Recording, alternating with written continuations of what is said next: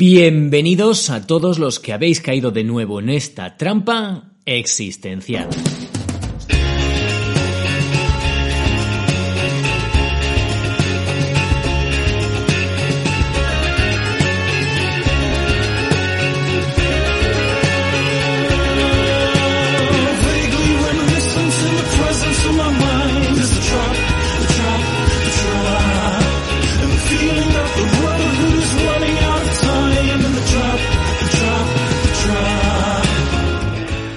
Pues amigos, ha llegado la hora de encender de nuevo la luz. Sí, sí. Y quizás también de ir hacia la luz. Salir de la oscuridad, abandonar la sombra. Quizás es porque llevo demasiado tiempo en ella.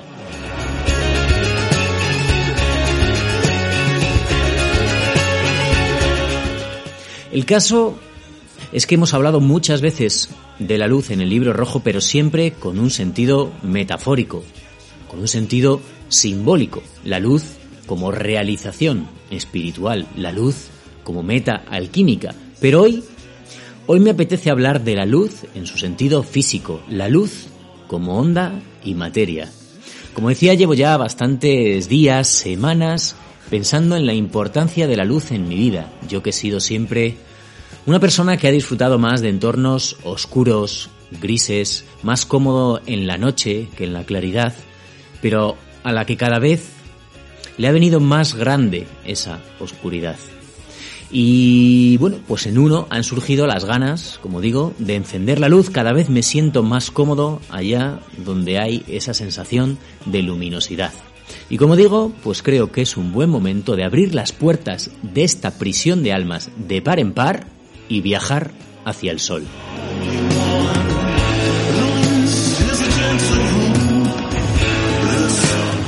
Cayendo de nuevo en esta trampa existencial hacía ya tiempo desde la última vez con Jesús Callejo, os habla Richie Ostariz y nos ponemos en marcha, nunca mejor dicho, a la velocidad de la luz.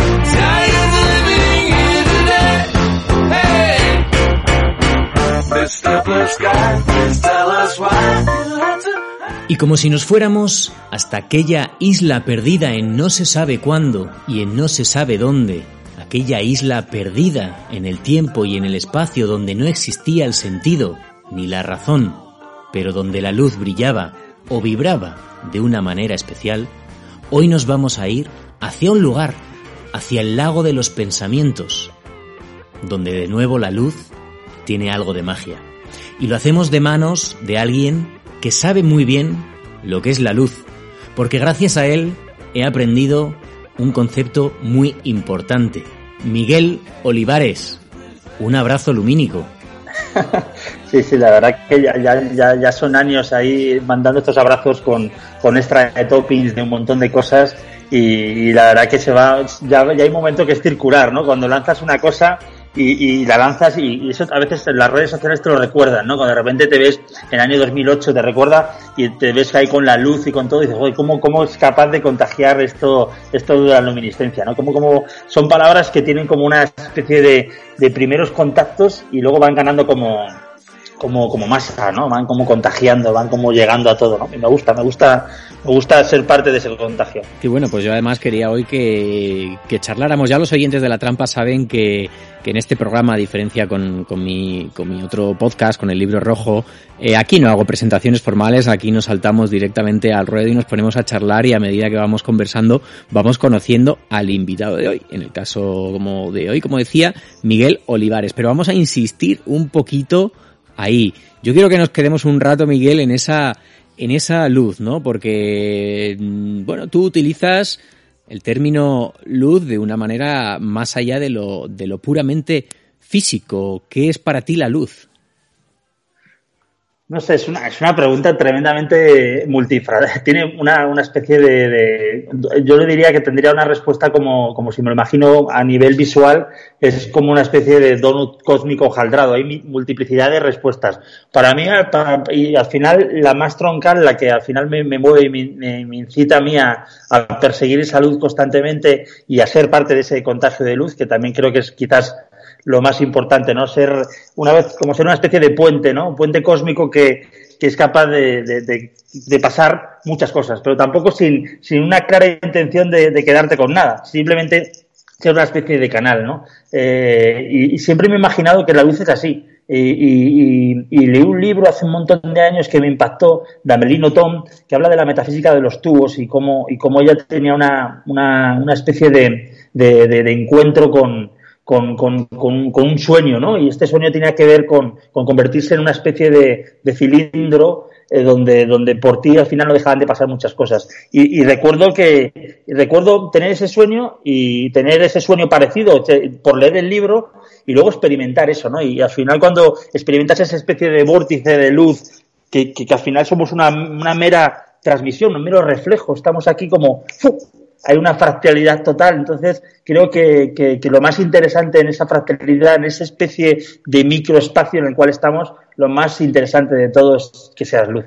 Qué bueno, fíjate, yo estaba aquí, estaba captando un poquito lo que me estabas contando y digo, más hablado antes de que la pregunta parecía un donut, que si no estoy equivocado a eso se le llama toro, ¿no? Geográfico. Eh, sí, sí, un toro. De hecho, cuando vas al Guggenheim y ves la obra de Ricard Serra y ves los, o sea, yo, yo tiro desde, desde la ondanada del pueblo, ¿no? Pero al final te das cuenta que los conceptos donus y toro para mí son lo mismo, pero, pero sí, van, van, en, van esa multiplicidad de capas, sí. Fíjate, pero eso, eso te iba a decir, porque me, me estás hablando del toro, del vórtice, de lo fractal. Wow, eh, muchos conceptos visuales en, en, poquito tiempo de charla. Así, vamos a empezar. Sí, no, porque, porque, porque íbamos a empezar otra cosa, ¿no? Si, si es el, si es el, si ha sido al meollo de la cuestión. O sea, es como que la primera pregunta la das a algo que, algo que en la cual eh, he pensado mucho y he sentido mucho sobre eso, ¿no? Es como que, que llevo años eh, sintiéndolo realmente. Entonces, claro, muy, has dado en el centro, ¿no? Explota todo. Qué maravilla, o sea, que no solamente que te, que te nazca el utilizar esa expresión casi ya como, como idea de marca personal, ¿no? De abrazo lumínico, sino que has reflexionado sobre ello y, y, qué piensas sobre ello, de dónde ha salido, cómo, cómo va evolucionando contigo, eh, qué visualizas. Sí, sí, sí, totalmente. Es una, es una narrativa vital personal. O sea, yo, yo al final todo esto pues esto lo puedo, lo, lo, mantengo, lo tengo porque, porque llevo años experimentando sobre ello y, viajando y teniendo experiencias un poco fuera de lo normal o experiencias con, con, con, personalidades, con maneras de, de, estar en otros lugares, ¿no? Y, claro, al final me, he dado cuenta que, que, que hay esa, ese concepto muy, muy, muy de abrazar también un poco la, la impermanencia, ¿no? Que no vamos a estar aquí mucho tiempo, el ver, el, el, el, experimentar la muerte personal de uno mismo, sentirla así, al final te da, te da cuenta de un montón de, te hace pasar por muchas capas. Que al final llegas a, esa, a la conclusión final que digo, oye, vamos a estar muy poco tiempo, vamos a, vamos a brillar, vamos a ser luz, ¿no? En esa, porque en esa luz está el contagio, ¿no? Y al final reconoces, reconoces mucho a la gente que está en ese, que está en ese, en esa fase, porque al final es una fase muy, muy despegada, también muy pura, ¿no? Muy, muy de, de, de, de, ir, de ir, de ir transitando como va viniendo, ¿no? No hay una, no hay una, no hay una parte de quedarte con nada, por esa, por ese, por ese símil también de antes de ser un tubo de, de energía, ¿no? Entonces, bueno, es parte de mi, mi, mi, mi, vivencia personal, ¿no? Es como el propio viaje de uno, ¿no? El que hace, el que hace, el que da, te das cuenta cuando tomas un estado de conciencia eh, donde tomas, te despiertas o tienes esa, ese momento Satori Awake o lo que llamarle como sea, despertar, tortazo, lo, que, lo que le pudieras poner y cuando te das cuenta de, de, de, esa, de, esa especie de claridad, eh, dices, bueno, pues voy a darle, voy a, voy a darle, voy a continuar con esto, ¿no? Eh, un poco yo siempre digo una frase, ¿no? Y cuando decía un tonto, es el que hace una tontería, cuando haces mil ya tienes trayectoria. tienes currículum de tonto. ya, ya, ya, bueno, ya tengo trayectoria, ya llevo ahondando en esto tiempo, ¿no? Entonces, bueno, eh, eso es como, pero no ha sido, lo curioso es que, que no es un plan que digas, oye, voy a, centrarme en la luz, ¿no? Voy a, voy a tratar, sino que al final ha sido un tema que, que, que, que lo experimentas y dices, bueno, voy a, ya que he experimentado este nivel nuevo de conciencia, voy a ver qué hay más ahí, ¿no? Y es un poco esa, esa llamada, siempre una llamada de atención, ¿no? Inicial. Pues fíjate, eh, eh, por jugar un poquito con las, con las palabras, que también me suele gustar, ¿no? Y ya que estamos hablando de luz y hablabas de las fases, ¿no? De las fases vitales de cada uno, eh, muchas veces se ha utilizado el término en cultura popular o, en, incluso en espiritualidad, un ser de luz, ¿no? E, e, ese es un ser de luz. Yo te preguntaría, en este programa incluso ha salido a veces la, el debate, no la discusión, pero sí la reflexión entre la diferencia entre el ser y el estar. ¿Tú crees que existen los seres de luz o deberíamos decir los, los estares de luz? ¿Son fases de, cada uno o hay personas realmente que la llevan toda la vida? Yo, yo creo que, yo creo que, que lo, lo, lo, lo máximo es, ser de luz, ¿no? Eh, creo que para mí sería la, la, la un poco como la, el, el, éter, ¿no? De, de, de, todo este concepto sería eh, ya, ya, ya, ya ser es, ya, ya estás en, ya estás, no tienes, no tienes por qué, eh, digamos que ya eres desde el inicio, ¿no? Eso me parece que sería lo, más puro, pero, pero lo que me interesa es, es, el estar, ¿no? Porque, porque, porque es algo que se tiene que trabajar, algo que tienes que estar constantemente, en, estar constantemente en, en plena, en plena, en, en, pleno examen, ¿no? De oye, qué, y redefiniendo, ¿no? Qué, qué, qué es esa luz y qué te aporta y qué movimiento te da, ¿no?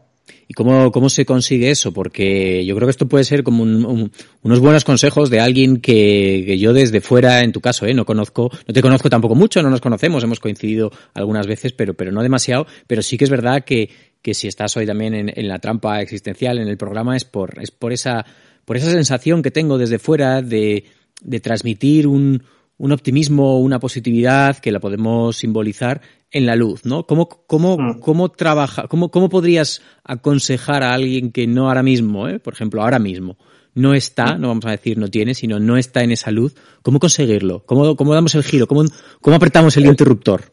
Esto es como la peli de Kung Fu Panda, pero, pero en versión eh, psicodélica. A ver, eh, yo, yo la primera que, la primera pasada que le daría, me, me daría para, para estar un poco más en sintonía con, con, uno mismo sería una pasada autoconocimiento basado, yo por ejemplo practico la meditación de hace, eh, creo que en el año 2000, 2002, ya 18 años de meditación, eh, todos los días 20, 20 minutos por la mañana, 20 minutos por la noche, eh, y es una meditación simple, es la meditación trascendental, y eso me ha, me ha, me ha servido para, para ahondar eh, lugares y, y, y, recovecos, ¿no? Eso, eso del campo unificado, eh, donde, donde cuando he entrado a ese lugar, eh, pues al final ha sido como, y, y, esa, y esa especie de gota malaya de la meditación para mí, comenzar es como sería, es como muy básica para, para poner ese, esa especie de centro, ¿no? De la peonza personal, ¿no? Uh -huh. Luego, esa peonza personal la tienes que hacer girar. Yo, por ejemplo, como sabes, llevo 10 años yendo al Burning Man, ¿no? Pues es un lugar uh -huh. donde yo voy sabiendo quién soy, qué es mi centro,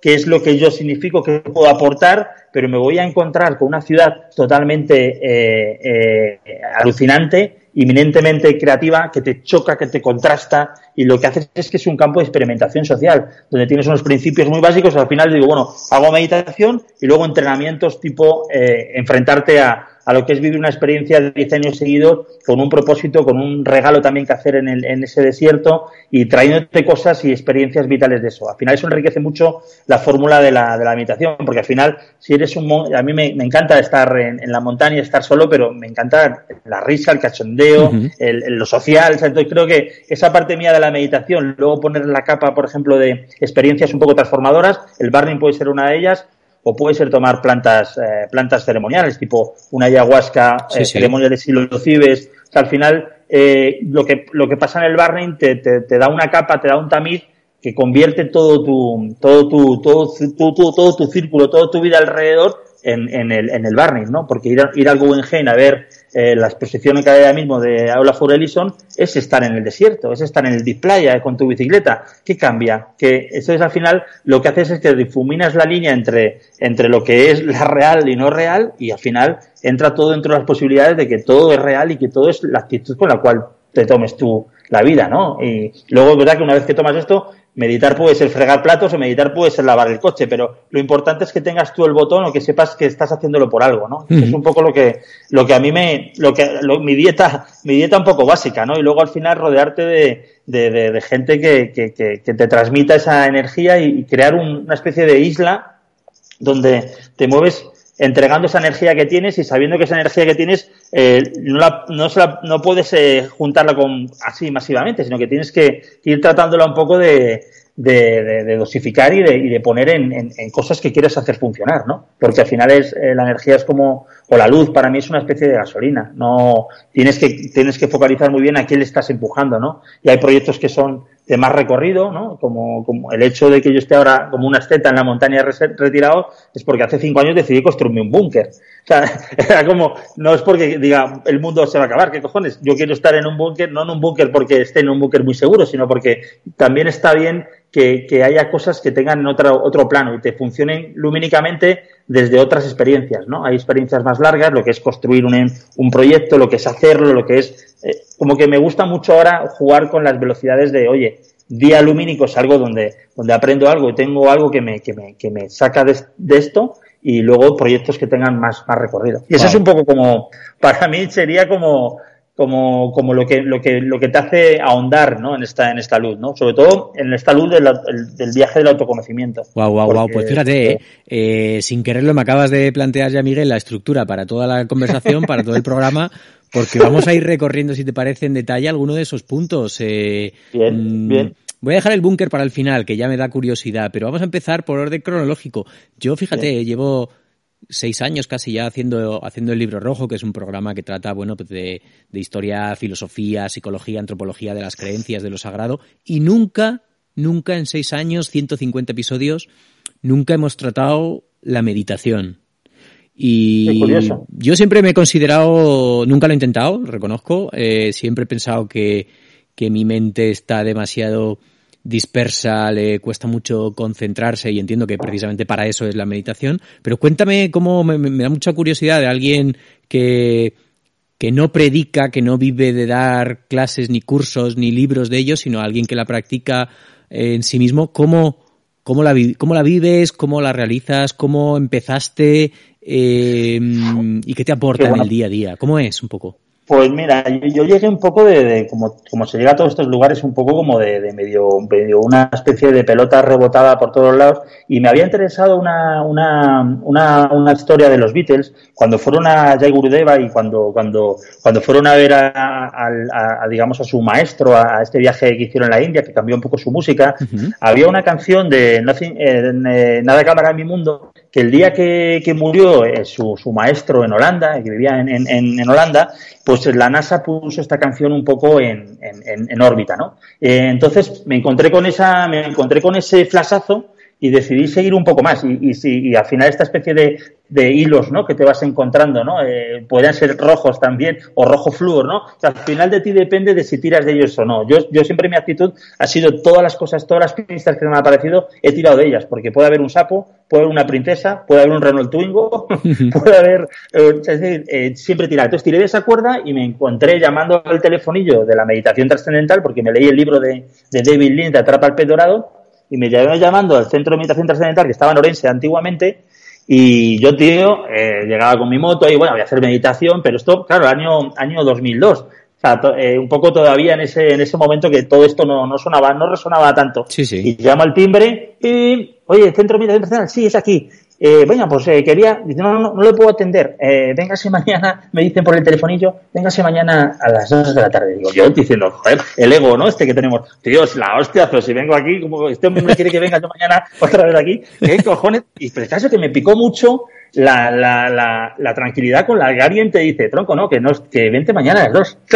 Entonces, al día siguiente me fui a las 2 de la tarde y tenía que comer con mi mujer más tarde, no sé qué, eh, eh, bueno, todavía no sería mi mujer, no, no, no era mi mujer todavía, mi, mi novia, eh, entonces, no, pues no te preocupes, que sean 15 minutos de charleta y, y, tal. Y de repente llego allí y me dice, mira, eh, van a ser dos horas, me empieza como a hablar y yo digo, joder, es que tengo la comida de mujer, y pero me empieza a contar la historia y me quedé enganchado, me pega un curso de dos horas del campo unificado, de tal, y yo eh, eh, digo, pero este, digo, esto ya era por mera curiosidad, digo, tengo que seguir, tengo que hacer el curso. Entonces hice el curso y dije, pero esto me parecía como la mejor, el mejor eh, marketing. Bueno, al hombre le dije, nada más entrar le dije, yo soy muy fresco, así y tal, y, le dije, parece usted un robot. Y me dice el señor, lo han dicho más veces.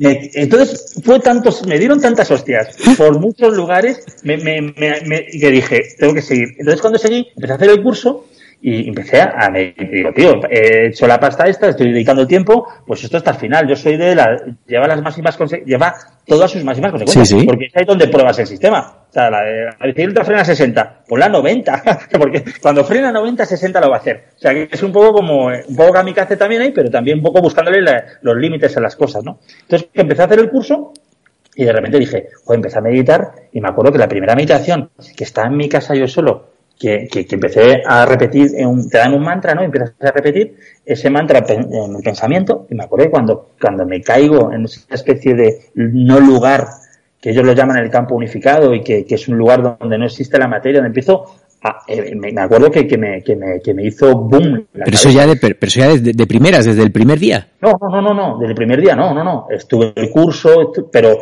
al, no sé si fue al poco, me pasaban cosas muy curiosas. Cuando iba al curso, bajaba al bar de abajo a tomar un pinche tortilla, miraba la televisión, que estaban todos los bares puestos a la televisión, y si era una película, iba fuera de boca. Me daba cuenta, estaba mucho más espabilado porque veía los labiales. Normalmente los labiales de, la, de las traducciones, tu cerebro pone el el modo, modo, modo carretilla, que todo sigue, y da igual. Pero si estás atento, entonces de repente me empecé a despertar. O, salía de allí, le pasaba a alguien una movida, siempre era así, pero, pero de repente lo veía más. Le pasaba a alguien una movida a un señor mayor en el coche algo, paraba, le empujaba con la moto, le arrancaba el coche, le daba un abrazo, o sea, todo cosas.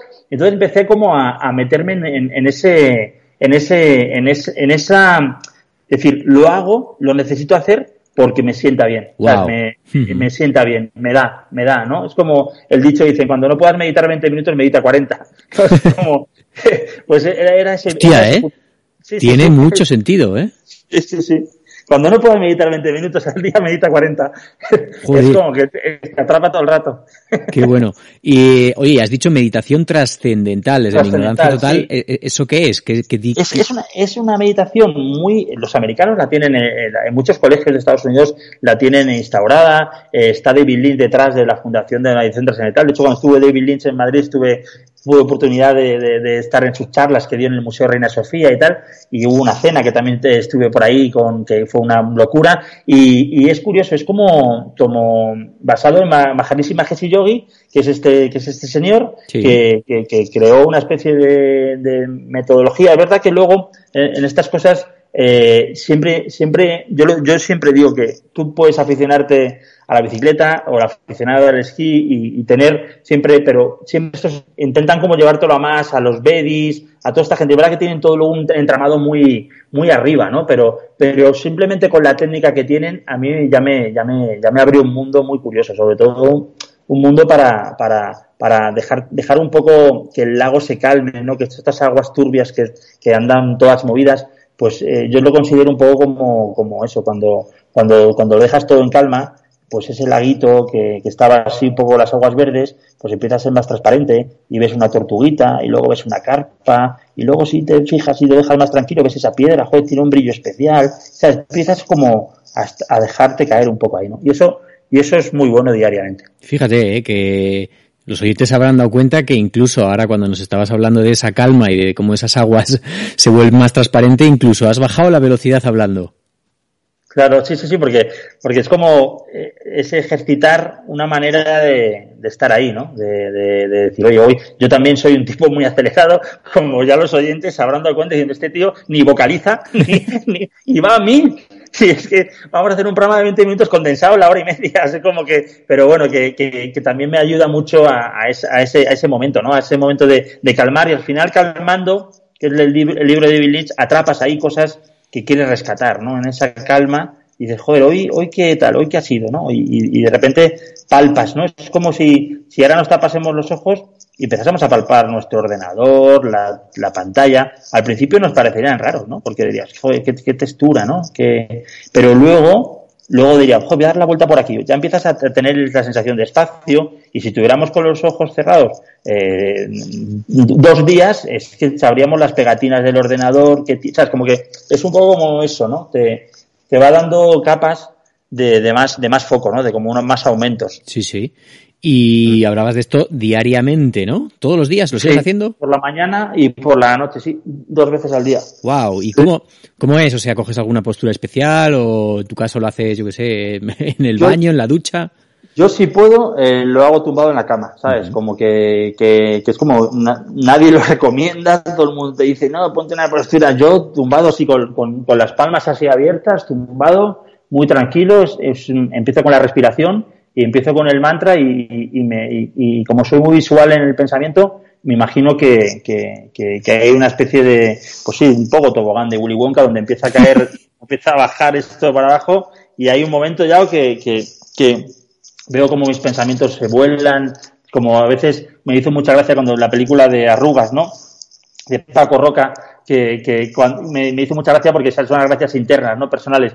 Cuando el abuelete se asoma al tren y se le vuelan todas las hojas que, y, hablaba del Alzheimer, ¿no? Y yo digo, joder, me siento muy así porque muchas veces yo cuando, cuando entro, antes de entrar a- al, al- mantra, lo que hago es que limpiar un poco pensamientos y me imagino de qué manera me elimino esos pensamientos. Y muchas veces eh, es eso, sacando la cabeza de alguna nave loca espacial, porque ya me invento hasta naves tipo Moebius, y, y sacando la cabeza de- del cristal y que me huele todo, todo el peluquín de pensamientos. Y cuando lo vi en Paco Roca, dije, joder, qué, qué curioso tener esta misma esta similitud de imagen, ¿no? Que el señor saca la cabeza por el tren y le vuelan los pensamientos. Wow, wow, wow, wow, wow. Bueno, pues no es la primera, eh, como decía, eh, nunca hemos hablado con detenimiento de la meditación, ni en la trampa, ni en ni en el libro rojo, pero es verdad que, mm, que sí que ha salido alguna vez mencionado por los invitados y creo que se va acercando la hora de que yo me anime, ¿no? Porque como creo que creo que soy más de, de intentar la meditación que del otro que comentabas, de la ayahuasca, las plantas de poder, aunque hicimos un, un- hemos hecho ya algún capítulo maravilloso relacionado con eso, pero me veo más lejano, así que va siendo la hora. ¿Cómo, cómo, cómo me recomendarías a mí o a, o cualquier oyente si me dijeras mañana, oye, pues Richie, mira, eh, o, o te digo yo, mira, Miguel, quiero iniciarme en la meditación, ¿qué hago? ¿O- o ¿Dónde voy? ¿Qué, qué leo? A ver, a, a mí hay un libro de, de, de biogra- biografía del silencio Sí, de, de, Pa- de Pablo Dors, ¿no? Sí, Pablo Dors está muy bien, eh, sobre todo para, sobre todo para poner un poco las, las bases de cuál es el playground donde te vas a mover, ¿sabes? Eh, yo, yo, yo ya te digo, yo, yo seguí esa cuerda, ese flashazo y me encuentro aquí en este momento y estoy súper agradecido sobre todo por, por la, la, la herramienta tan, tan, tan profunda que es a nivel, a nivel usabilidad personal. Ya, ya no estoy ni dándole una capa de, de, de- misticismo, simplemente lo, lo- funcional, ¿no? Que, que a la vez es, es- parece que te, te va de la leche, porque al final empiezas como a, a, pelar muchas cosas de ti, ¿no? Eh, David Lind lo dice como quitarse el traje de payaso, que a la vez es como pelarcha, es como quitarte capas, esas capas, ¿no? Esa especie de, de lo que hablábamos, ¿no? Del donus cósmico jalado, por quitarte más capas en ese, en ese traje. Entonces, creo que para mí la meditación trascendental es, es, me ha funcionado bien, pero creo que hay muchas más simplemente con, con, con pasar un tiempo esos 20 minutos en silencio en tu casa y estando respirando y tal, ya va a ser la hostia. Yo, yo, yo creo que incluso a la gente le, le, le, le- le ayuda, le animaría que hiciese eso. eh, seis meses, siete, y que, y que, y que, y que se anotase un poco en un libro, una, una, una libretilla qué, qué les está pasando. Y ya está, oye, pues mira, joder, parece que no sé qué, mira, pues estoy más afinado, estoy más redondo, o antes era un tío más seco, pero ahora de repente, joder, pues esto me. No sé, que, que, que cada uno sabe lo que tiene, ¿no? Un poquito. Al menos que, que si se escucha el cuerpo y se lee un poco los, los mensajes, que vea un poco como, sobre todo para que vea lo, porque tú lo haces y funciona. si no, no funciona, si no, no lo haces. Es como dices, no, ¿por qué no? Es que llevo 20 años y todavía no he encontrado. Pues tronco, pues igual no es la, no, no, no le des, deja de darle, o sí, sigue, pero, pero hay un momento que, que, que cuando ves la funcionalidad dices, hostias, espérate, ¿sabes?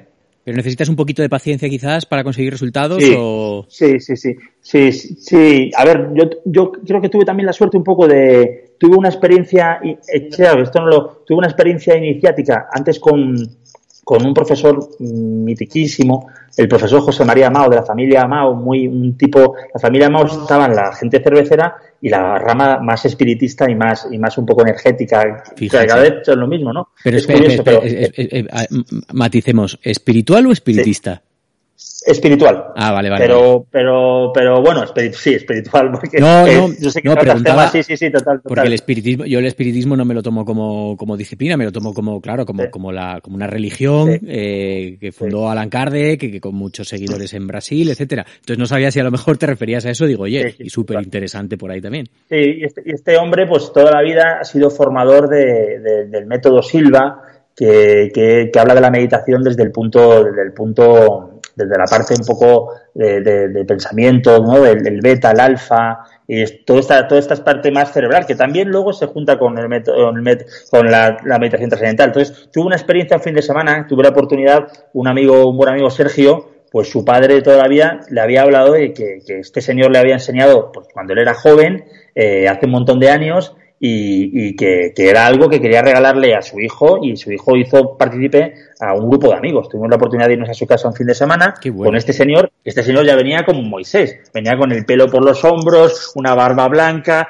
le faltaban abrir las aguas, ¿sabes? Pero así con, era como, y encima con un amor de la hostia, una antena, tenía una antena como de Sinca 1200 y un proyector, y un proyector de, y, y nos pegó un viaje, ¿sabes? Nos pegó un viajazo porque nos hizo ver un poco la meditación alfa, nos hizo llevar al lugar, al lugar ideal tuyo de descanso y a mí ahí, porque fue una, una experiencia muy corta, meditamos, hicimos una especie de relajación o, o, un poco eh, el, el, pensamiento alfa el sábado y el domingo otra. Y el sábado, me la primera vez que lo hice, me pegó tal viaje porque me nos dijo, imagínate tu lugar ideal de descanso y yo me fui, pero en un sueño increíble, a, a, cuando tenía seis años en la montesa de mi padre, una, una, una, un enduro y, me fui a experiencias sensoriales con sentir sentir el, el manillar en lo que tenía en las motos que ponía Montesa ahí muy airito, en la gasolina del pitorrillo que me entraba los girasoles me lloraban los ojos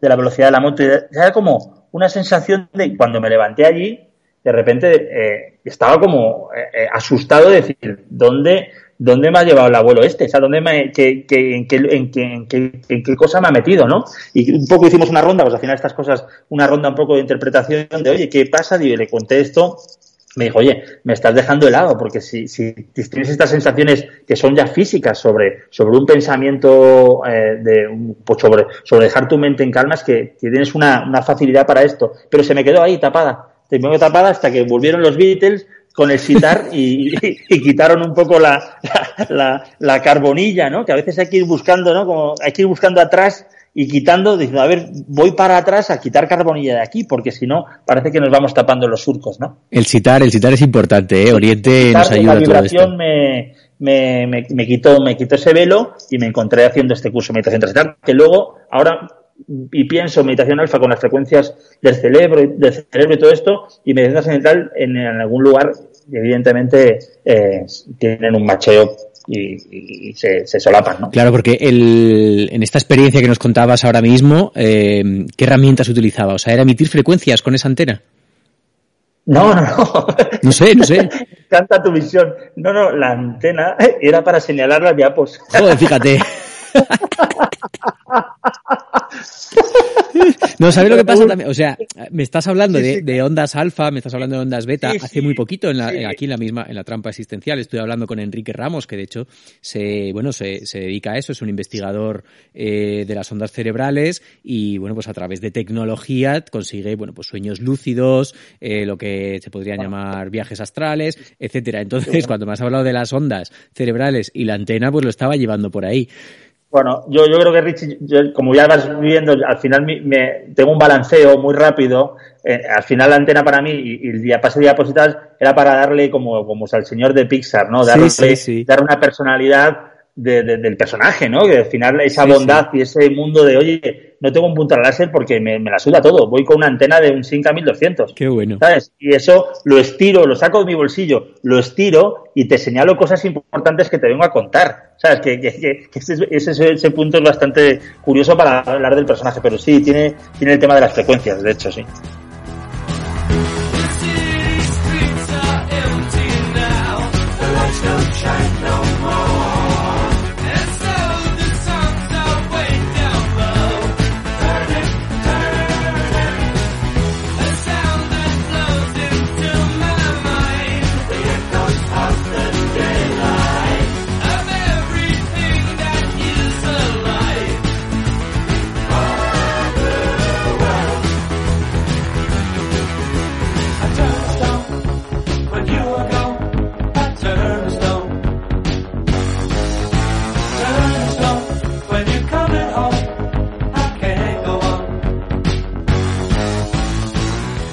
Miguel, pues ha llegado el turno de hablar de, ese segundo punto que nos mencionabas anteriormente, ¿no? Y que yo tenía mucha, mucha, mucha curiosidad y cuando te invité hace, bueno, hace unas semanas o hace ya casi un par de meses, cuando te dije de poder hacer un, programa, un episodio sobre la trampa, o sea, de la trampa existencial, que pudiéramos hablar sobre uno de los grandes sueños, ilusiones, o al menos desde el punto de vista de la curiosidad y de la inquietud que tengo yo en mi vida, que es algún día poder ir al, al Burning Man. Eh, yo creo que lo primero que tenemos que hacer es ponernos un poquito teóricos y habrá muchos oyentes que no sepan que no sepan lo que es. Entonces, ¿qué te parece si primero definimos qué es esto del Burning Man y luego ya vamos conociendo un poquito algún detalle? Perfecto, perfecto. Pues cuéntanos, lo difícil, ¿qué es el Burning Man?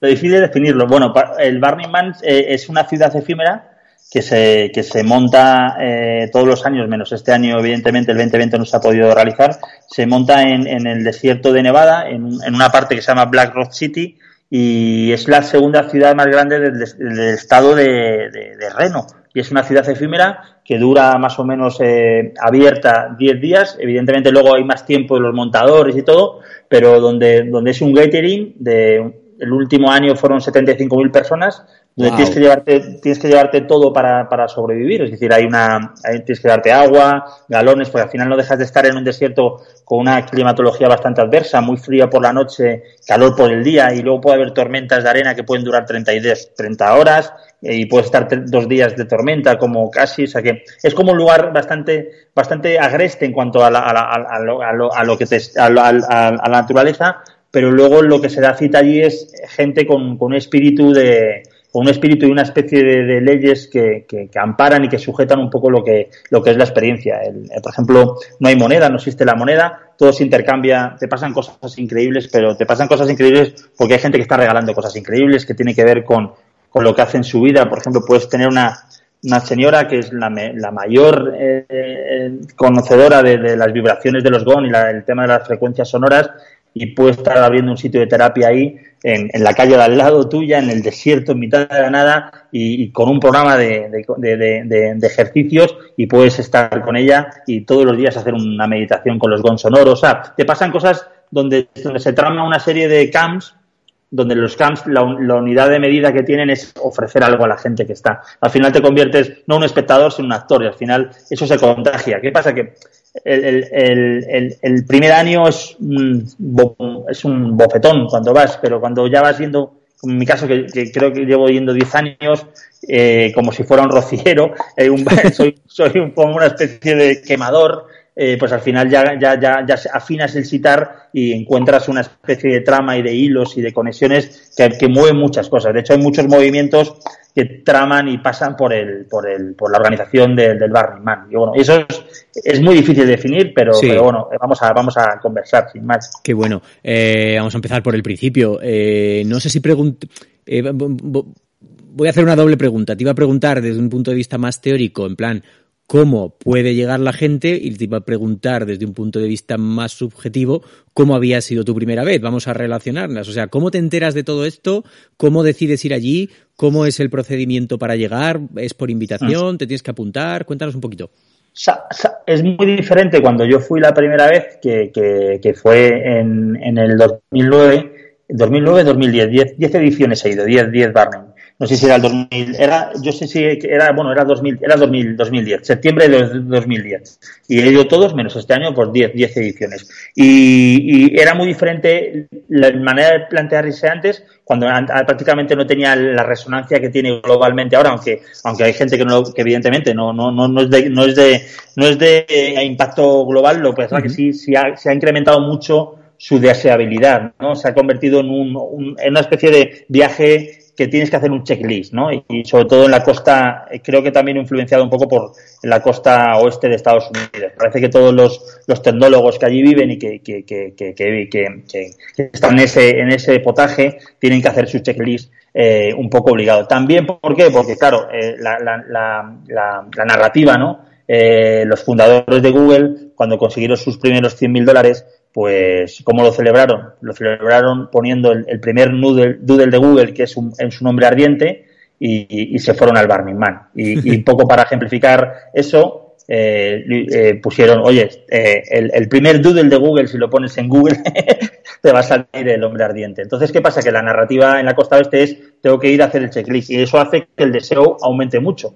Entonces, bueno, yo cuando fui en el año 2010, eh, curiosamente hace 10 años no había tanta resonancia, no había tanto eco, no estaban tanto las redes sociales en ese, en, tan, tan fuertes, estaba Facebook, pero no había tanta resonancia. Entonces, me enteré porque vi un programa de estos, eh, no solo música, un programa de estos eh, que lo ponían tardísimo y, de esto, y, y, de esto que, pues eso, otro flashazo aparece un reportaje muy fugazmente de, este lugar en el desierto. Entonces, yo siempre tengo un cuaderno, yo tengo ciento y pico cuadernos que me acompañan y tengo baúles de cuadernos que también me los llevo al Barney.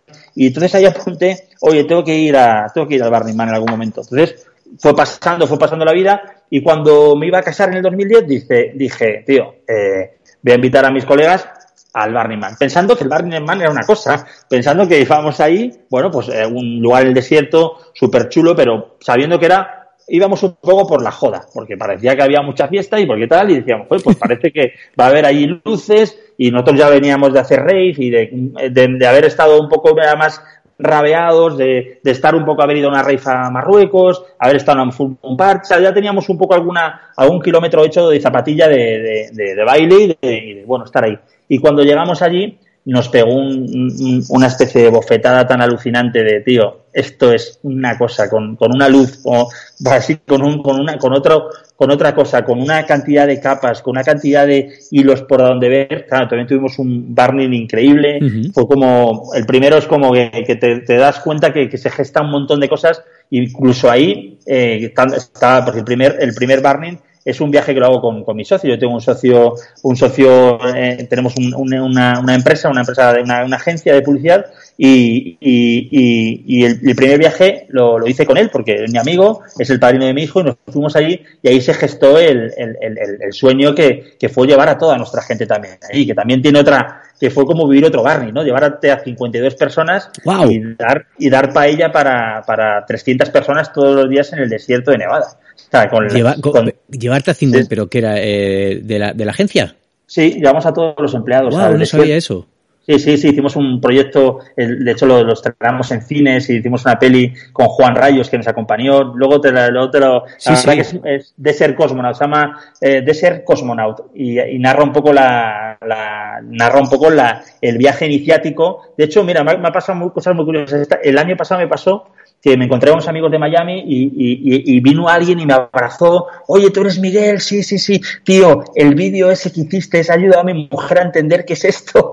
que esto no es joda, que esto no es joda. Y me ha dejado venir. Y esto es la hostia. Y el tío, soy como, vamos, casi me lava los pies con vinagre de, con vinagre de manzana. Me ha dejado venir, es algo, eh. Cuidado. Es algo que se puede, que se hace mucho en el barrio. Nosotros el primer año nos lavaron los pies, tío. Y yo dije, pero no puede ser esto que nos lave los pies. Aquí el vecino, el vecino australiano, amigo de Carla, que nos pegue un lavado de pies con un amor, dices, tío, es que hay una cantidad de cosas que te suceden en el Barney que al final es como, como una especie de, de, campo de experimentación social, donde vas a, vas con tu, con tu afine, con tu suitar afinado, te, te, vas chocando con cosas y te van sucediendo cosas, y esas cosas que te van chocando y te van sucediendo, te van modificando tu percepción sobre tu afine.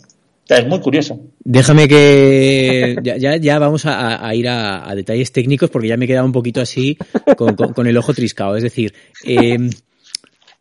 ¿cuán, eh, ¿cómo, cómo, allí, allí, ¿cómo vives? Que es como una especie de tiendas, eh, cabañas, ca te construís la casa y si llevas a 52 personas, ¿qué tienes que llevar material para construir esas casas? Cuéntame cómo funciona eso del alojamiento, por ejemplo. Sí, deberías, tú debes permitirte poder sobrevivir ahí. O sea, lo que pasa es que luego, en el, nosotros como hicimos esto, montamos una estructura, eh, tres de nosotros se fueron antes a, a, San Francisco y pusieron ir a Home Depot, que es o una ferretería de estas enormes, y comprar una serie de líneas para poder hacer unas sombras, pero eso era, era lo, más, lo más mínimo. Luego hay camps que realmente, luego la organización, cuando creas un camp, ellos cuando, cuando tú creas un camp, ellos te dan, eh, te dan una logística que te ayuda a que tu camp tenga, tenga, pueda, pueda montarse, ¿no? Entonces tienen como incluso containers enormes, porque luego hay un principio que a mí me parece alucinante del Burning Man, que es el leave no trace, que es dejar ninguna traza, ¿no? Que, que todo lo que el desierto se quede, se quede, se quede mejor, se quede igual que estaba, ¿no? Que no haya ninguna modificación y, y, tienen un mapa sobre, sobre las áreas todos los años, cómo se pueden hacer mejoras. A mí lo que me parece alucinante es toda la estructura que tienen y al final ese del leave no trace marca mucho el cómo, cómo, cómo llegas al lugar, ¿no? Y cómo, y cómo, y cómo, y cómo no le afectas, ¿no? Entonces, tiene mucho más que ver con, por ejemplo, las duchas se dejan toda una serie de, de, de, pues de lonas negras para que el sol lo evapore, no, no lleva, la gente no lleva jabones eh, con, con contaminantes, o sea, es como hay una especie de cantidad de hilos y de tramas que viene basado un poco por los 10 principios, que al final lo que te decía al inicio, que, que, que al final ese, esas líneas de campo de juego hacen que todo el mundo esté vibrando y sintonizando muy rápido con esa energía. Porque, porque el grupo eh, hace que, por ejemplo, tú vas a bailar al Deep Playa, que es mitad del desierto, a 8 kilómetros, y cuando has estado bailando con un, un, camión mutante, alucinante, con, eh, con una, una, experiencia viendo amanecer en el desierto, eh, todo el mundo alrededor suyo mira y llegan a recoger hasta los plastiquitos de la botella, qué tal todo. O sea, la gente barre el lugar donde ha estado y si no es suyo y es de otro, lo coge también. No ve, es como todo el mundo está dando más. Parece que es una versión del ser humano eh, eh, como optimizada para decir, tío, esto va de esto, ¿no? Va de economía de la generosidad. Va de, oye, yo tengo esto, pero si veo algo aquí también lo voy a meter. O sea, es como ayudar todo el rato. Es sí y además. Es un espacio que se mueve en esa, en esa vibración de, oye, sí y además. O sea, no vamos a frenar nada vamos a, que sea una experiencia buena en todos muchos aspectos, ¿no? A mí la gran pregunta que me, que me surge cuando, cuando me cuentas esto, y además que no dudo lo más mínimo que es así, es, ¿tú crees que es pintándolo, ¿no? Porque suena todo súper, súper, súper positivo, constructivo y fundamentado en esos diez principios que, que, acabas de decir, que entiendo que porque existe alguna especie de manifiesto o algo.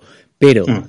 si es todo tan positivo, o sea, ¿tú crees que es tan positivo porque precisamente es efímero o, sería posible una especie de sociedad utópica permanente como el Burning? No lo sé, yo creo que tiene, tiene mucho que ver un poco porque para mí lo considero como, oye, eh, no sé, es como mirar por un microscopio, es como si estás en el autoconocimiento, es para mirar por un microscopio, tener la posibilidad de mirar por un microscopio diferentes eh, placas, muchas cambiadas durante una semana. Es como un intensivo para mí así.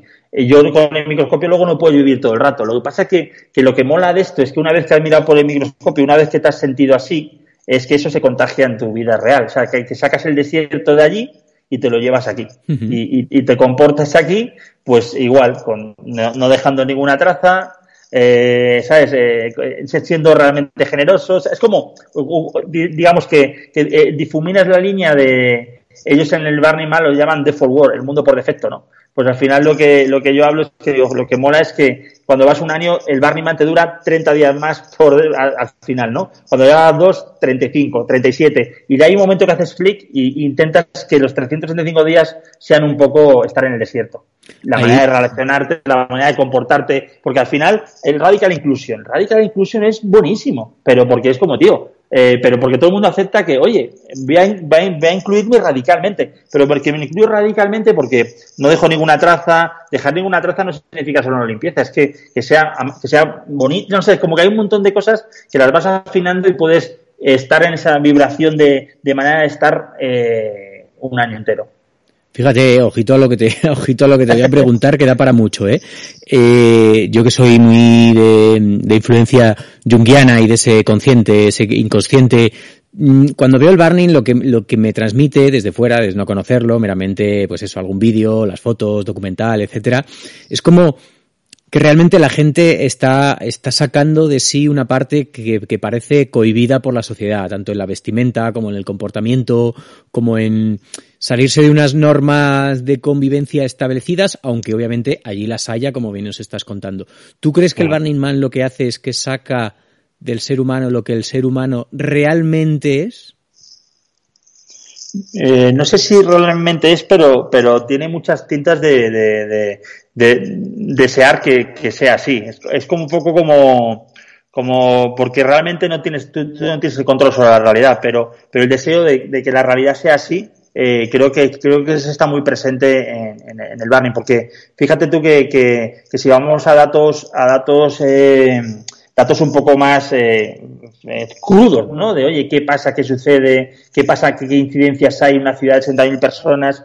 Eh, en cualquier lugar, sin que sea el Barney, lo que pasa en el Barney, y alucinas, ¿no? Las métricas son de, de, caerte de espalda diciendo, oye, ¿qué ha pasado aquí? Como que no, que, que, que, que funciona todo, que es libre albedrío, pero no hay así, es como, es como, bueno, hubo un año que sí, evidentemente uno se tiró al fuego, pero fue una cosa como que muy... Pero fíjate, lo cuentas como hubo un año que uno. Sí, sí, sí, sí. Se podían tirar miles, ¿sabes? Pero, pero, que, pero, pero, pero que uno es, y al final eso fue como, bueno, tiene que haber algo que también la, la cultura del barrio acepta también que eso pase, ¿no? Porque hay una parte de, oye, no, no podemos controlarlo más, ¿no? Y luego, de hecho, yo he tenido, tenía mi miedo de decir, no nos van a dejar girar sobre el fuego, porque hay un momento y dices, joder, llevo cinco años girando, hay una persona que decide eh, echarse hacia el fuego, no sabe, no se sabe todavía, el tipo, eh, no se sabe si, si había una visión de, oye, me tiro al fuego porque porque sí, porque, porque quiero hacerlo así o porque quiero atravesarlo y me, y me, y me, me, atrapa el fuego. El caso que yo pensaba, digo, bueno, esto en la cultura americana va a ser imposible incluso que, que vuelva a haber fuego, que pase algo. Y el año siguiente hubo fuego y dejaron a la gente acercarse al fuego y estar alrededor del fuego porque es una experiencia más. Pero siempre y cuando que hay alrededor de ese anillo pues hay unos bomberos con trajes sinífugos, o que, que creo que, que, tienen ese punto también de, no es un descontrol por descontrol, sino que hay una organización que permite que, que, ese descontrol sea ese playground una semana al año, ¿no? Que sobre todo no, no, no por lo que quiere ser, porque lo que quiere ser lo está siendo, sino por desear que, fuera todo mucho más así, ¿no? Eh, independientemente de, COVID y demás, eh, pongamos el supuesto, yo quiero ir este verano, ¿qué, tengo que hacer? ¿Qué pasos tengo que seguir? ¿Cuánto dinero tengo que tener? ¿Cuánto me va a costar? Eh, ¿Me van a invitar o, puedo ir por libre? ¿Cómo funciona, Miguel? Bueno, tendrías que hay un sistema como de, para el tema de las entradas. Hay, entradas. el Barney Man al final está dando muchas entradas a todo lo que es la generación de camps. Digamos que ha dividido entre las 75.000 entradas hay, hay una división entre, entre entrada normal y entrada de camp. Cuando tienes un camp es cuando tú también puedes apuntarte a un camp. Oye, hay un camp con, que tienen diferentes misiones y propósitos eh, y, y, lo tienen estructurado. O sea, yo, yo he estado en camps donde teníamos, eh, estábamos a cargo, era una gente de Los Ángeles súper divertida, muy relacionada con la producción cinematográfica y, y el teatro y tenían, tenían un, un pedal bump, una especie de pista de choques alucinante, eh, eh, donde, donde teníamos un piano bar eh, y, y, digamos, el trabajo comunitario que hacías ahí era estar a cargo. Yo, a mí me encantaba estar a cargo de la, de la, de la pista de, de la pista de cars a pedales, porque era, era, podías estar en tres, en tres, podías estar al micrófono animando y arengando, claro, y al final eso estaba abierto toda la noche en el desierto y digamos que te permitía vivir la experiencia de ser feriante, que a mí siempre me gusta mucho. Ser como, y estar en el desierto y estar recibiendo a gente y estar empujando los cars, si a alguien se le atrancaba, le ayudabas, oye, se le había atrancado la cola de dinosaurio, pues ibas allí, no te preocupes, vamos a ver, you don't worry, es como así, venga, vamos a levantar el coche. Oye, y poner camela, ¿eh? Sí, sí, poner camela, hablar por el micrófono, darle a la campana y, al final se generaba, se generaba toda una especie de, vínculo que, que, que, mola, ¿no? Sobre todo porque si tengo que hacer un trabajo comunitario, aquí son tres horas, luego estar más o, quizás te despistabas un poco, pero hay esa vocación de dar experiencias a la gente, ¿no? Y tiene, y, y, en, eso te encuentras las microexperiencias. Yo, por ejemplo, eh, leo Lichin en el Deep Playa, llevo años haciéndolo me voy por la noche, me voy por la noche con, con unos, una especie de, de, cartulinas a tres, me llevo unos pinceles así de, así de pelo de cabra súper chulos que tengo, unas, unas tintas naranja vermellón y unas negras, y estoy pintando, eh, pongo unas lucecitas para poder llegar, pero claro, el Deep Playa es, es enorme. Y, y, en esa noche, pues al final caen 10, 15 personas a las cuales si, si hay una buena sintonía, al final eh, les empiezo, les leo Lichin y, y le interpreto para ellos y, tal. Y al final me han pasado cosas increíbles de estar ahí. Es una microexperiencia, pero, pero gente que ha llorado, gente que, que, que es como que, que, que se, ha, quedado ahí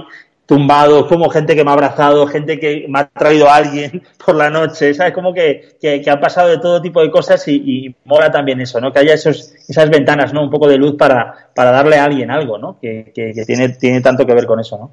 Ahora que la tienes, eh, ¿te llevarías a la familia? ¿Admiten a niños o no? Sí, sí, sí, yo estoy deseando de llevarme a mis dos crías de humano y, y, y, y, estoy ahí con eso. Ya estaba, estaba un poco ya diciendo, oye, que porque con esto al final de, de, del momento que vives tienes como un poco de, oye, que, que, esto se puede hacer ya, pero bueno, hay que, hay que activar el way for it y, y, esperar para ello, que también es como, como un, una, un, mensaje muy bueno que de aprender en el barring, ¿no? Justo, eh, te voy a preguntar un poquito por eso, ya volviendo, cogiendo el avión de vuelta y ya, ya estamos aquí en España, en la parte en la que estés, que ahora mismo estoy un poquito desubicado, luego nos cuentas sobre el búnker. Eh, como nos comentabas, ¿no? Amplías esa experiencia del, del, del a, tu vida el resto del año y entiendo que, por supuesto, a, también a la educación de, de esas crías de humano, ¿no? Y, y, bueno, quien te siga también en redes sociales, en Instagram, pues se ve mucho, mucho de eso, ¿no? Que educar, y hablo desde mi ignorancia y desde mi desconocimiento, y a ver qué me cuentas tú ahora, pero educar mucho desde, retomo el inicio del programa, desde la luz y desde el juego, ¿no? Mm. Sí, yo creo que al final, eh, porque, el, porque el principal asombrado de la educación es uno mismo. Yo, yo, yo no dejo, no he dejado ningún día de, asombrarme de, de, lo, de, la vuelta que te vuelve a dar cuando, cuando, cuando tienes crías de humano. O sea, te, te vuelve a pegar un, un, una especie de vuelta que, que, es muy buena. Entonces, al final yo sí, yo, yo, por ejemplo, ejemplos de, oye, compramos una barca hinchable, pues ellos quieren, quieren usar la barca hinchable y hay momentos que no puede ser todo el rato, pero, pero de repente dices, bueno, vamos a merendar, hacemos un picnic y lo hacéis en la barca hinchable. Entonces nos pasamos gran parte del verano en los ríos de por aquí, en los pantanos, yo atándole la barca hinchable a un árbol y los dos merendando en, en la barca hinchable, sin poder irse lejos, sin tal. Entonces luego le recojo la barca, o sea, es todo, todo utilizarlo desde, desde el juego, ¿no? O viene uh -huh. la temporada de, de recogida de la paja, intervenimos los, los, fardos de paja, hacemos pinturas con acuarelas y ponemos unos lienzos, o sea, que, digamos que tenemos el, el, juego interiorizado de, pero sobre todo por dar experiencias también a los demás, ponemos unas caras sonrientes, estamos siempre en una, una especie de, de, de intentar sorprendernos, ¿no? De educar un poco en ese asombro, ¿no? De que las cosas pueden ser así también, ¿no? Y es un poco eso, eso, eso, eso es muy, es muy gratificante para, para uno mismo. Al final para ellos es como, pensar que, que bueno, pues que, que, que ese juego es, es, un buen aliado vital. Entiendo, doy por hecho ya que, bueno, eh, nos hablabas antes de la, de, de, la agencia, que a partir de ahí pues, pues nos conocemos, ¿no? A, a, Miguel Olivares como fundador de La Despensa, una gran agencia, agencia publicitaria que, que por lo menos hasta donde yo sé la sede central es Madrid, pero ya no estás en Madrid, ¿verdad? No, no, ya no estoy, estoy en la, la, el nordeste de Segovia. Ah, fíjate, ¿eh? yo no te ubicaba en ningún sitio. En el nordeste de Segovia. Ahí es donde tienes el búnker. Ahí tengo el búnker, un búnker mirando ahí a, la, a esa montaña tan, tan potente que es la, que la Pinilla con el pico del lobo y tengo una especie de casa cámara de fotos que captura el paisaje y, y ahí estoy varado en la casa barco hasta desde marzo y, y bueno, este año así curioso era una casa de digamos, de fin de semana y, y, siempre había un sueño de mi mujer, no un sueño, una, una conversación, ¿no? De, oye, cuando todo se vaya a la mierda tenemos el búnker, ¿no? Y, y, llega, llega y pasa, ¿no? Es como que... llega y todo que, se va a la mierda. Todo se va a la mierda y tú matriculas a los niños en el colegio aquí del pueblito y, ah, te, cambias, bueno. y te, te, pones en modo doctor en Alaska y, y, te ves paseando por unas carreteras increíbles que es como la Toscana italiana, así como un lugar con unas praderas y unas montañas y unos lugares que, que alucinas y dices, joder, esto es como como, como estar en una, en una especie de, de película animada de, de, Miyazaki, ¿no? Porque te ves en eso, en, en lugares donde hay una nieve de, de, la pelusa, de los, de los chopos, o te ves, es como, creo que, creo que esa conexión o ese, o ese parar con todo esto y, y con las crías de humano como, como, como, como vehículo para, para ofrecerles lo que tenemos alrededor, ha sido como, como mágico. ¿no? Entonces estoy como en ese, en ese viaje de, de, de un poco de, de, de Tugó, ¿no? De, de, de, la casita y estoy en ese, en ese, en ese, ya de por sí las aguas eh, la, en Madrid están más aceleradas, aquí con la meditación y con, lo, con la calma que hay es como que estoy llegando a lugares donde no sabía que había esa piedrita o que había ese, ese pececillo que se esconde bajo la piedrita. Hay como, hay como todo un, todo una, todo una, una, un parar, ¿no? Qué maravilla. No sabes, en ese punto además tienes eso, a, tu pareja y a, y a los niños, eh, como te, cómo te envidio, ¿no? De poder, de poder vivir eso en, en, la compañía que quieres, que entiendo que será lo más importante al fin y al cabo. Sí, yo creo que al final es, crear esa especie de, de, familia cósmica, ¿no? Donde bueno, este es el núcleo y esto, estamos así, estamos en esta, con esta energía y, eso, eso, eso, es, eso es curioso, es como muy, muy te, te, te, te hace una, un halo de protección muy curioso en estos momentos, sobre todo que te da ese, bueno, estoy bien, ¿sabes? ¿Y cómo es el día a día entonces? Eh, un, hoy, hoy, qué es? Hoy es, hoy es, miércoles. Eh, es miércoles, no sé cuándo se va a emitir esto, pero bueno, digamos que esta grabación es miércoles. ¿Cómo ha sido el miércoles?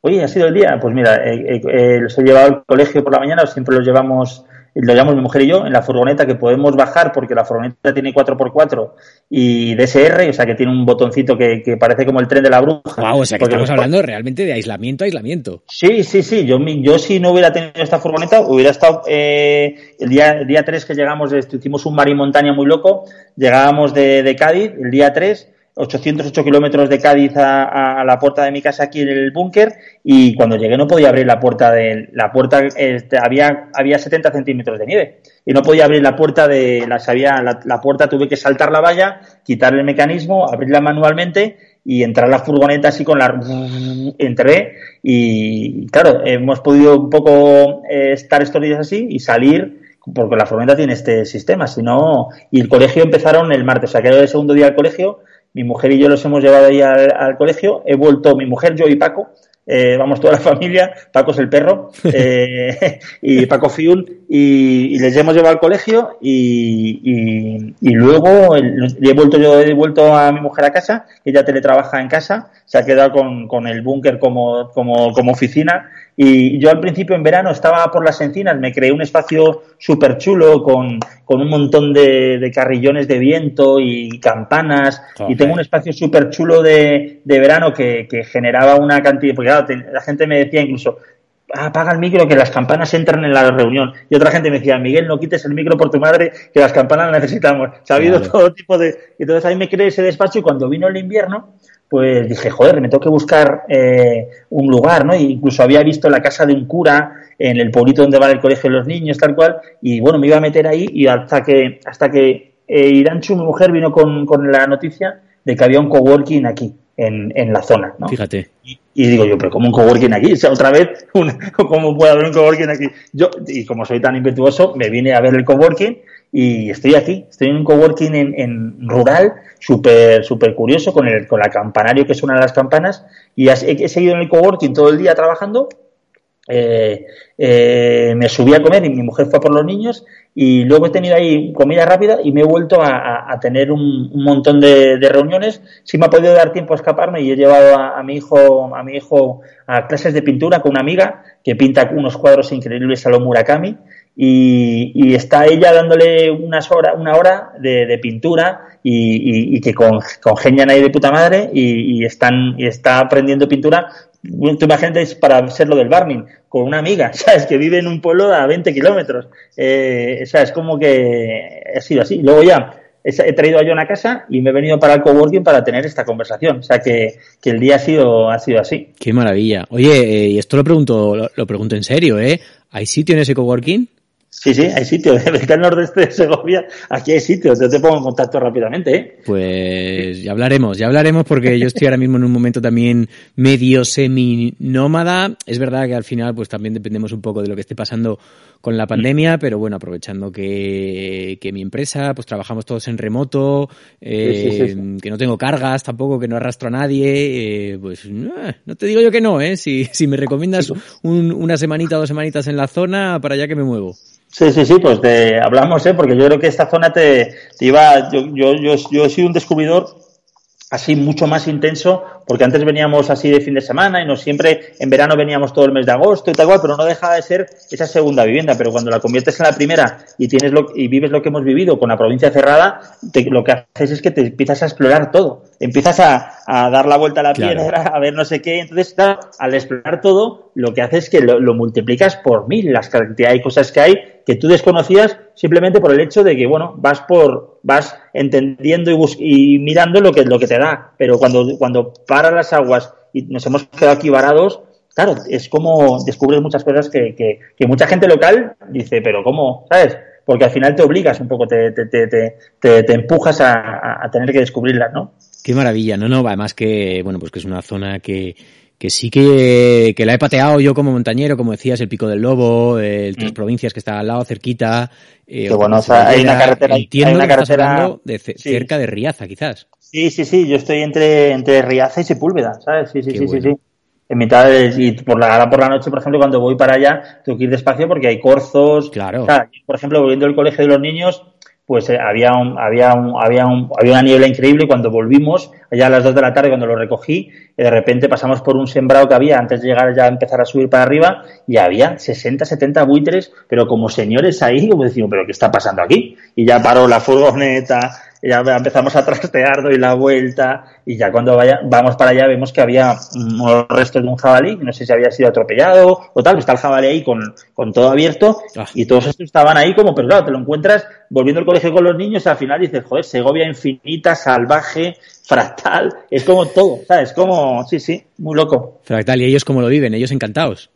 Sí, ellos están en, ese viaje, claro. Mi hijo me ayuda a cargar leña, con el fuego, ya es como, hay una serie de conexión y luego como la nieve, todas las estaciones están muy marcadas. Vivimos en un bosque de robles, que el bosque de robles empieza a echar una flor rosadita, peludita, y esa flor es como, es como una, una especie de, de, de ente, ¿no? Y luego abre, ves la hoja abrir, o sea, como, está muy, los atardeceres, las horas del día, las estrellas, o sea, es como, te das cuenta de un montón. Mi hija es como, the moon, the moon, the moon, es como ve la luna todo el rato, es como, hola, es como una especie de estar muy, más en los elementos, ¿sabes? Entonces tiene esa, tiene esa parte, ¿no? Se hacen cabañas, están, ¿sabes? Están un poco más, eh, más libres, ¿no? En Sí. ese, en ese aspecto, ¿no? Pueden salir cuando les dé la gana, es como tienen esa parte de, de, de, de experimentación, ¿no? Pero Eh, por, por lo menos, yo, por lo menos, ¿eh? No, no sé, el, el mayor sí que habrá conocido un poco la vida en ciudad.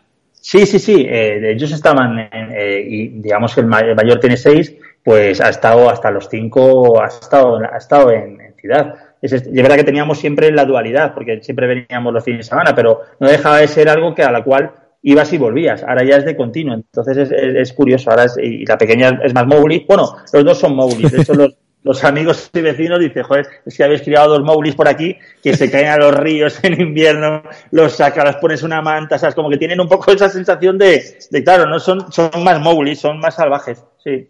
Qué bueno. ¿Cómo te imaginas? Aunque ve- veo que tú, Miguel, eh, afortunadamente para, para ti, como digo con envidia, sí que vives esta, esta máxima, ¿no? De, del aquí y el ahora, ¿no? El, el, el and now. Pero, c- ¿cómo te imaginas los próximos, los próximos años? Porque tu, tu, tu vida da, da muchos giros, ¿no? Va cambiando mucho de color.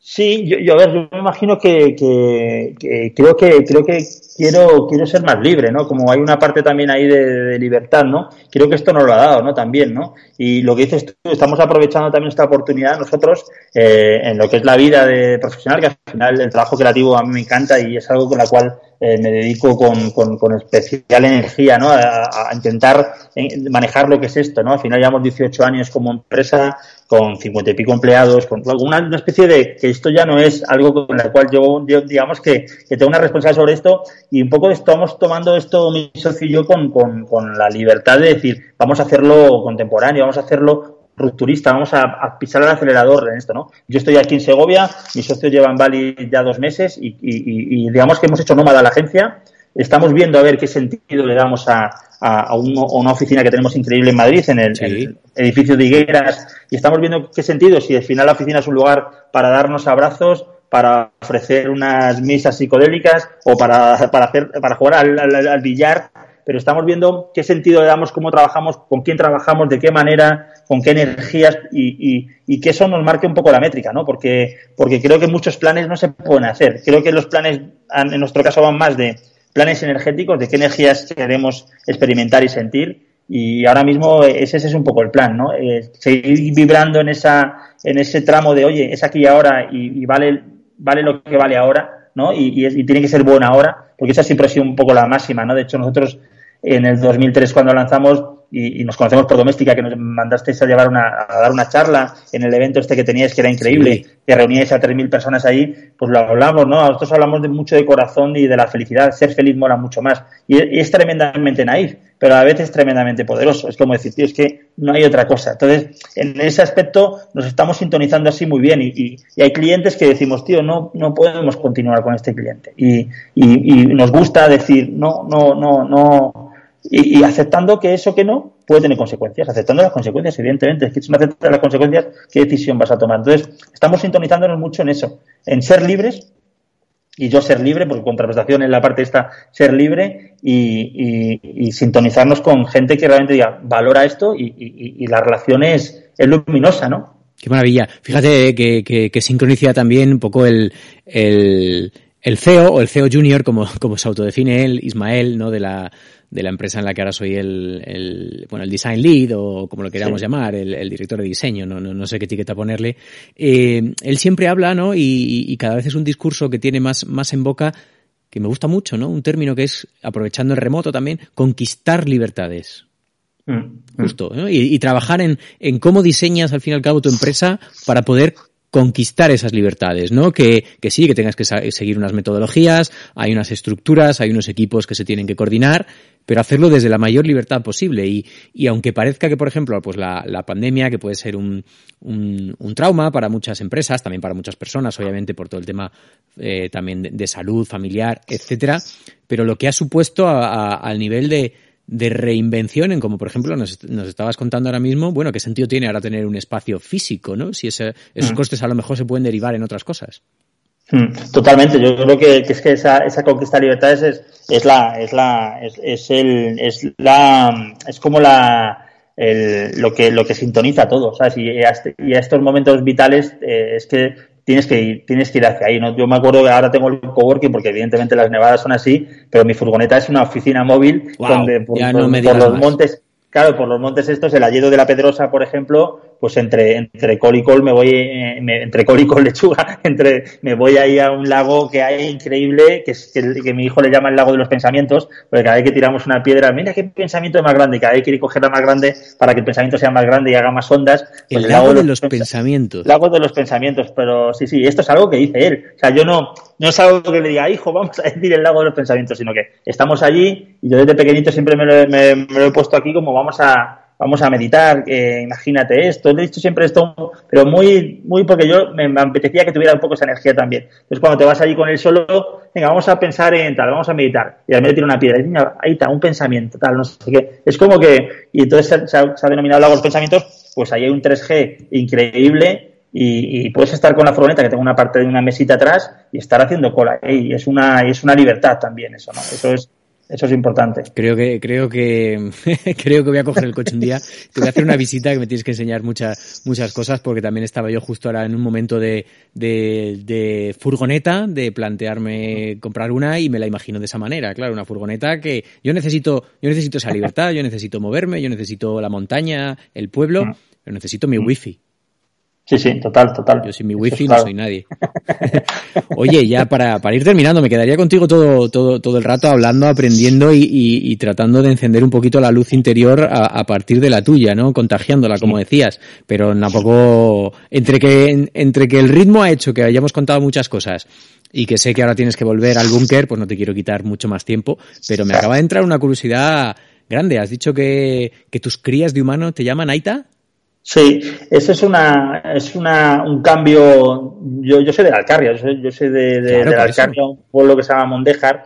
Pero, bueno, perdona, perdona Miguel, déjame, déjame aclarar, porque también hay mucho oyente que no sabrá y mucho oyente también latinoamericano que esto le pillará sí. fuera de juego. Aita, es, yo por ejemplo a mi padre le llamo Aita, Aita, es, mm. es la forma vasca en euskera, en el idioma del País Vasco, de decir padre, papá.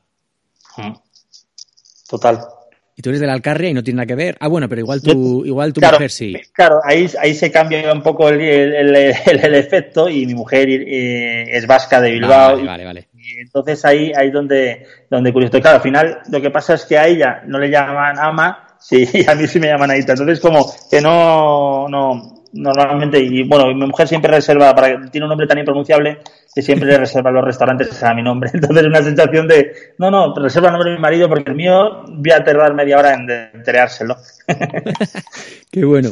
Qué bueno, qué bueno. Que fíjate, porque en mi, en mi, en mi caso familiar es, es igual, pero al revés. Es decir, mi, mi padre es vasco, mi madre no, mi mm. madre es burgalesa y yo desde pequeñito, vamos, yo a mi padre le llamo Aita, pero a mi madre no. A mi madre al ser burgalesa siempre he oído mamá en casa, nunca he oído ama. Sí, sí, sí, sí. sí. Creo porque Irán díselo a Aita, entonces Aita es el símbolo, ¿no? Como que no le dicen dile a papá. Entonces creo que viene por ahí la, el juego, ¿no? De, y ha sido, bueno, para mí es un término que, que abrazo porque, porque bueno, es, parte también un poco de tu vida, ¿no? Al final tus giras de mano tienen, tienen esa parte, yo soy de la carrera que también la tienen ahí muy, muy a sangre, o sea que, que todos, todos somos una, todos somos una mezcla. Qué bonito. Pues ya te digo, eh, lujazo, lujazo de, charla. Espero que tú hayas disfrutado.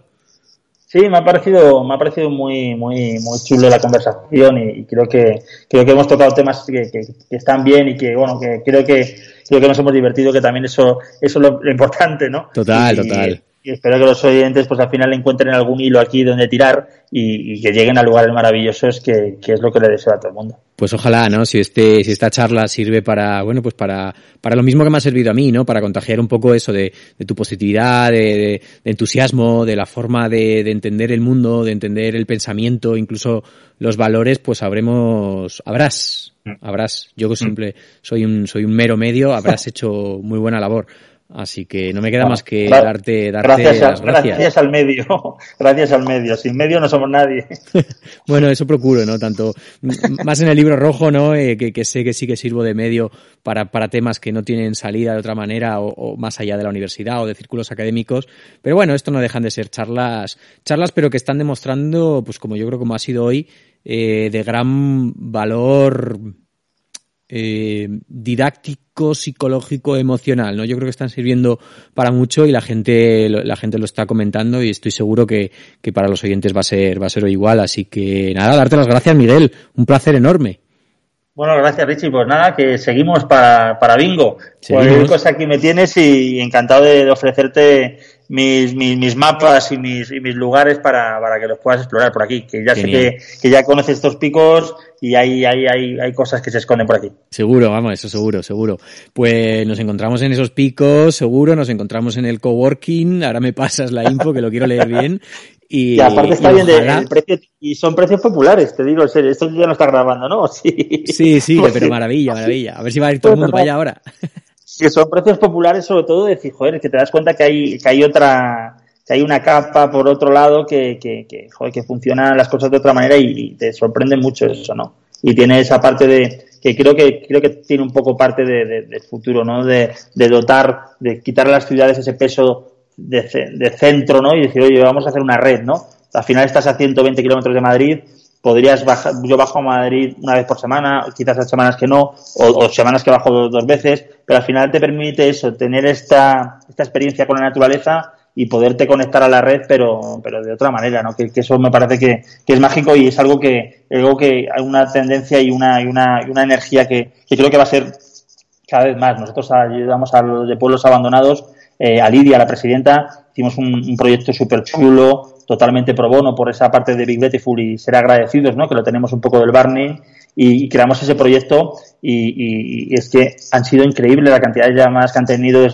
durante el COVID, durante post-COVID, porque la gente se está interesando mucho por, por descentralizar un poco su vida, ¿no? Y por tener, porque los días todos cuenten, ¿no?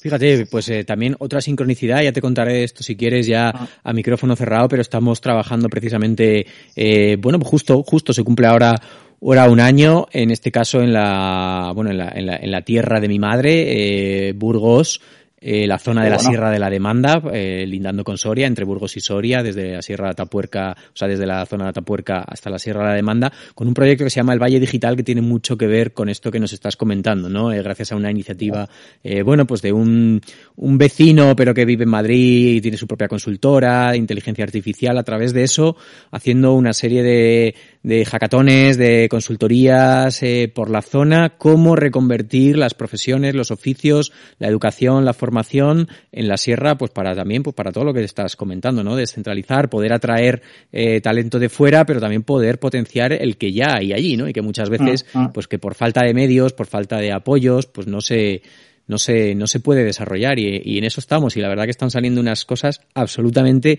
impresionantes y que gracias también pues al apoyo económico de la Diputación, eh, mm. de fondos europeos, pues maravilla, o sea que me, creo totalmente lo que estás contando. Sí, no, y se están trayendo un cable eh, de un movimiento vecinal y, digamos, eh, eh, del, movimiento de la gente y, con el trabajo de la gente y con la maquinaria están trayendo fibra y están trayendo, no sé si es un giga por segundo, o sea, una, una barbaridad como, como, como, y lo están moviendo y es una cuota súper pequeña de 20 euros al mes. hay una cantidad de movimientos y de, de está como bulliendo esta, eh, toda esta serie de, parece que, yo lo veo que son como conexiones sinápticas, ¿no? Que parece que está despertando y esa sinapsis está más cerca además y se producen los chispazos necesarios para que exista esa conexión. Y creo que que porque este sitio que estamos eh, pertenece a un, proyecto así, digamos, está, está amparado dentro de una iniciativa que, pretende agitar y movilizar eh, desde, aquí, ¿sabes? Entonces, por eso existe este espacio. Es que no te lo puedes explicar que en un pueblo como el que estamos con el campanario haya un espacio como el que estoy yo ahora. Es como, y está movido por eso, por una iniciativa de, de, que, de generar atractivo para estar y atractivo a lo que está, ¿no? Qué maravilla. Pues lo dicho, Miguel, eh, cuidado con el coche, con la furgoneta ahora, volviendo, volviendo a casa, volviendo al búnker y agradecido enormemente. Abrazo enorme, Richie. Abrazo lumínico, un abrazo enorme. chao. chao. chao. Cuídate, chao.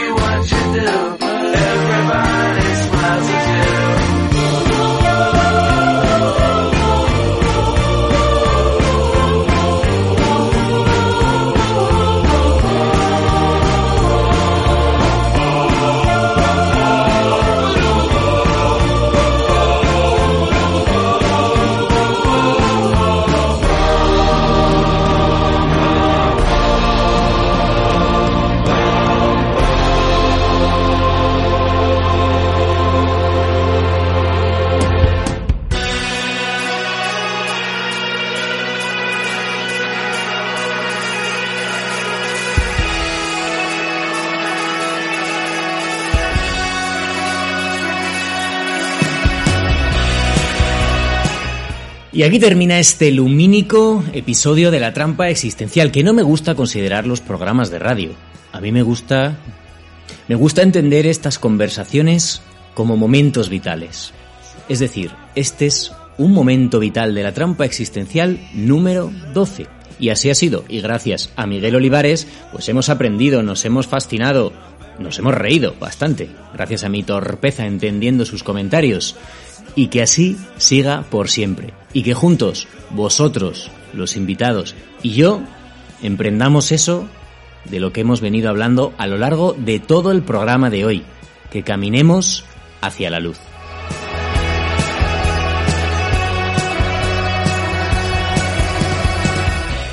Esta semana, por muchos motivos personales y por mucha carga de, de emociones y experiencias, no tocaba el libro rojo, volverá, espero, la semana que viene, pero aquí os dejo, espero que hayáis disfrutado. Una semana más con la trampa existencial. Y como siempre, ahí tenéis lo hago así, moviendo el dedo como si estuviera señalando. No me veis, pero os lo cuento. Ahí tenéis las formas de contacto en Facebook, facebook.com barra el libro rojo R y en la cuenta de Twitter del libro rojo, abro paréntesis, por ahora. Cierro paréntesis. Prontito seguro que hay una cuenta independiente para la trampa existencial. Hasta entonces, nos vemos en esas vías de contacto. Que os quiero mucho, que no lo he dicho nunca en seis años, pero que aquí lo dejo. Hasta pronto amigos.